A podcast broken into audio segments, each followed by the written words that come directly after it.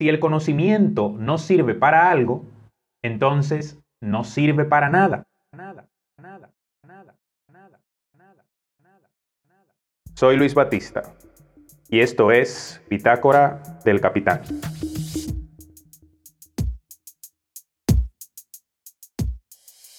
El principal servicio que puede prestar todo el conocimiento acumulado al ser humano es que ayude a éste a conducirse mejor. Si entre las preguntas claves de la filosofía se encuentra el sentido de la vida, el cómo vivirla no es menos importante. Por eso, desde que el ser humano es consciente del conocimiento, sus acciones empezaron a estar dentro de sus preocupaciones y así poder responder a preguntas como ¿qué es lo bueno? ¿Qué es lo malo? ¿Qué es la felicidad? ¿Somos libres? ¿Qué criterios usamos para decidir por tal o cual opción? Por eso surge la ética como disciplina filosófica y sobre ética hablaremos en este episodio del podcast. ¿Y qué es la ética? Hablar de ética es hablar de una reflexión filosófica sobre los fundamentos de los actos humanos, pero no sólo de sus motivaciones o de su clasificación en buenos o malos, sino que se pregunta por la naturaleza misma de lo bueno y de lo malo. La importancia de la ética para el buen desenvolvimiento de la vida humana es incuestionable. De todas las partes de la filosofía, es la ética la más necesaria para la sociedad. ¿En qué se basa, pues, la moral? ¿Qué son el bien y el mal? ¿Qué, quién o quiénes lo determinan? ¿Qué es el deber? ¿Qué es la virtud? ¿Qué es la libertad? Son solo algunas de las grandes cuestiones llamadas a ser resueltas por la ética como rama de la filosofía. La palabra ética proviene del griego ethos, que se traduce como carácter o costumbre. Por otra parte, el término latino para referirse a las costumbres es mos, de donde viene moral. Aunque muchos autores, textos y publicaciones suelen emplear estos términos indistintamente, vale la pena aclarar que no son lo mismo, que no tienen el mismo significado, pues. Como hemos dicho, la ética es una reflexión filosófica sobre los fundamentos de los actos humanos no es normativa, sino que busca elaborar conceptos que nos ayuden a comprender las costumbres. La moral, en cambio, es un sistema de valores o principios que rigen los actos o costumbres humanas clasificándolas, generalmente en buenas y malas. Es, por lo tanto, normativa. Hecha esta distinción, podemos afirmar que la ética es una reflexión racional sobre la moral o la podemos definir filosofía de la moral. Como las costumbres se han diferenciado de acuerdo con el tiempo y la civilización o cultura, han existido muchas morales, cada una con características y posturas propias ante lo que es bueno y lo que es malo ante el deber y ante la libertad. Estas diferencias también son objeto de estudio de la ética, que se pregunta por la validez universal o relativa de los valores, de la libertad, etc. La reflexión sobre la moralidad de los actos es quizás la parte de la filosofía más importante para la vida humana individual y social. Entre los fines de la ética podemos distinguir dos, uno teórico y otro práctico. El primero no es más que la consecuencia de la tendencia filosófica del hombre a explicar y fundamentar sus actos, su conducta ante sí mismo y ante la sociedad. El segundo fin tiende a dar al hombre una norma de conducta que haga de las relaciones humanas una convivencia ordenada. La moral se realiza en los actos humanos. Se dice que un acto es moral cuando se considera su bondad o maldad. Acto moral es el acto humano en cuanto cumple o no las condiciones de la moralidad y por lo cual el ser humano es considerado bueno o malo. El acto humano es aquel que realiza el ser humano en cuanto tal, es decir, como ser consciente y libre. Las características del acto humano son tres. El primero es advertencia, es decir, darse cuenta de lo que se hace.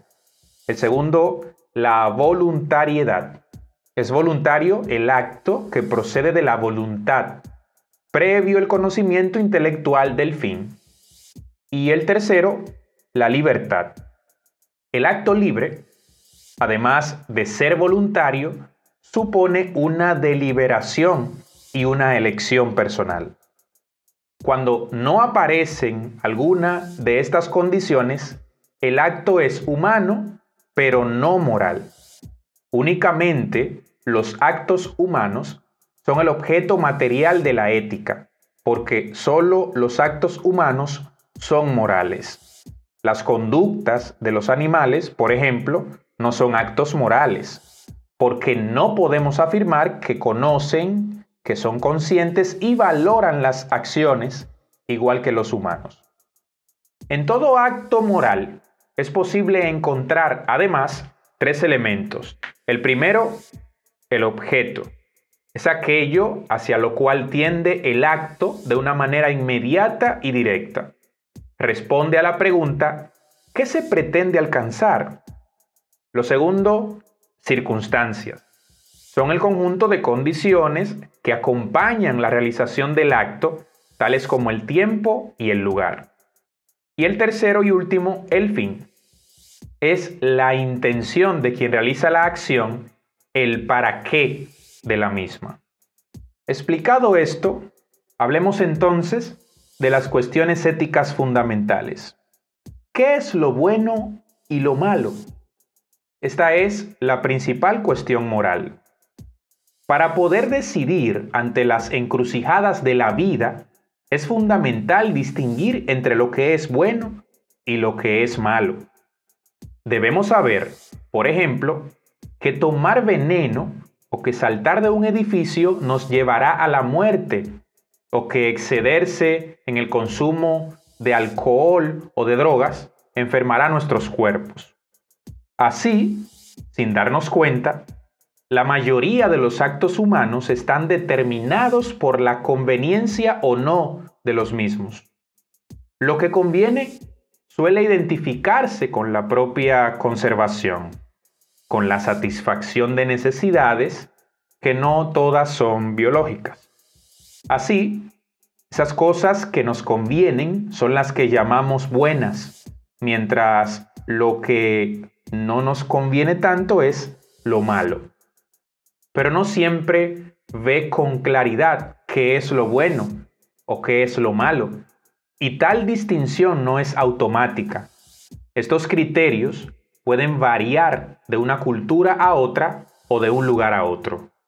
Aunque la sociedad occidental tiene unos códigos morales universalizados y en gran medida determinados por el cristianismo, la diversidad cultural hace patente que no es la única moral que existe.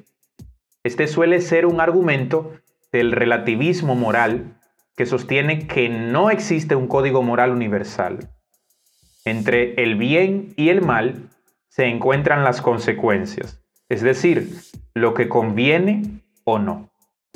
En los sistemas morales, tales consecuencias se encuentran sistematizadas en premios y castigos. El cielo para los que obran bien y el infierno para los que obran mal, en el caso de la religión. la libertad para los que cumplen la ley y las sanciones para los transgresores.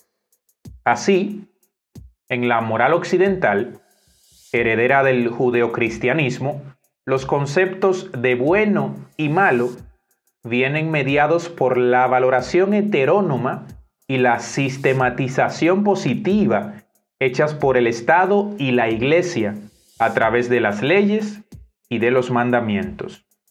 En el segundo caso, a lo bueno y lo malo lo identificamos con la virtud y el pecado, respectivamente, operados por los sentimientos de culpa y redención como motivadores de la acción humana.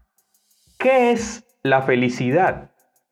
La felicidad es un sentimiento o estado mental que se logra cuando se posee un bien, entendiendo a este no como lo contrario de mal, sino como algo que se quiere lograr y que ordena nuestros actos para tal fin. En este sentido, de acuerdo con el eudemonismo, la felicidad sería la finalidad de los actos humanos y, por lo tanto, el principio supremo de la moral. Para los antiguos griegos, la eudemonía era la plenitud de ser, por lo que se la traduce como felicidad. De esta etimología surge el eudemonismo como postura ética que considera a la felicidad como el supremo bien. Por tanto, todas las acciones humanas deben tender hacia la felicidad. ¿Somos libres? Este problema es esencial en toda la filosofía. Libertad y moralidad son conceptos inseparables.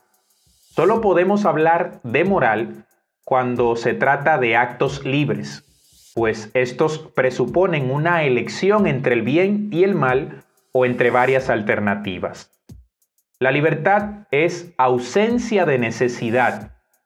Cuando hacemos algo por necesidad, no hay en ello libertad, pues no hay elección. Necesitamos satisfacer nuestras necesidades fisiológicas, por ejemplo. No podemos elegir entre satisfacer tales necesidades o no. Carecemos de libertad para ello. En este sentido, la libertad es, pues, la ausencia de dos tipos de necesidades, externas e internas. Externas, cuando nada fuera de la persona le fuerza, e internas, cuando la voluntad no se ve forzada por una necesidad propia de la naturaleza del individuo. Podemos distinguir también varias formas de libertad. Libertad de contradicción. Es la libertad de realizar una acción o no. Libertad de especificación, que es la libertad de escoger entre varios bienes particulares. Y la libertad de contrariedad, que es aquella en la que escogemos entre un bien y el mal. Todos los seres humanos sentimos por igual la necesidad de llevar a cabo ciertos actos y de abstenernos de realizar otros. El deber puede definirse así como la conciencia de la obligatoriedad de llevar a cabo o no tales actos, desde el análisis de los elementos del acto.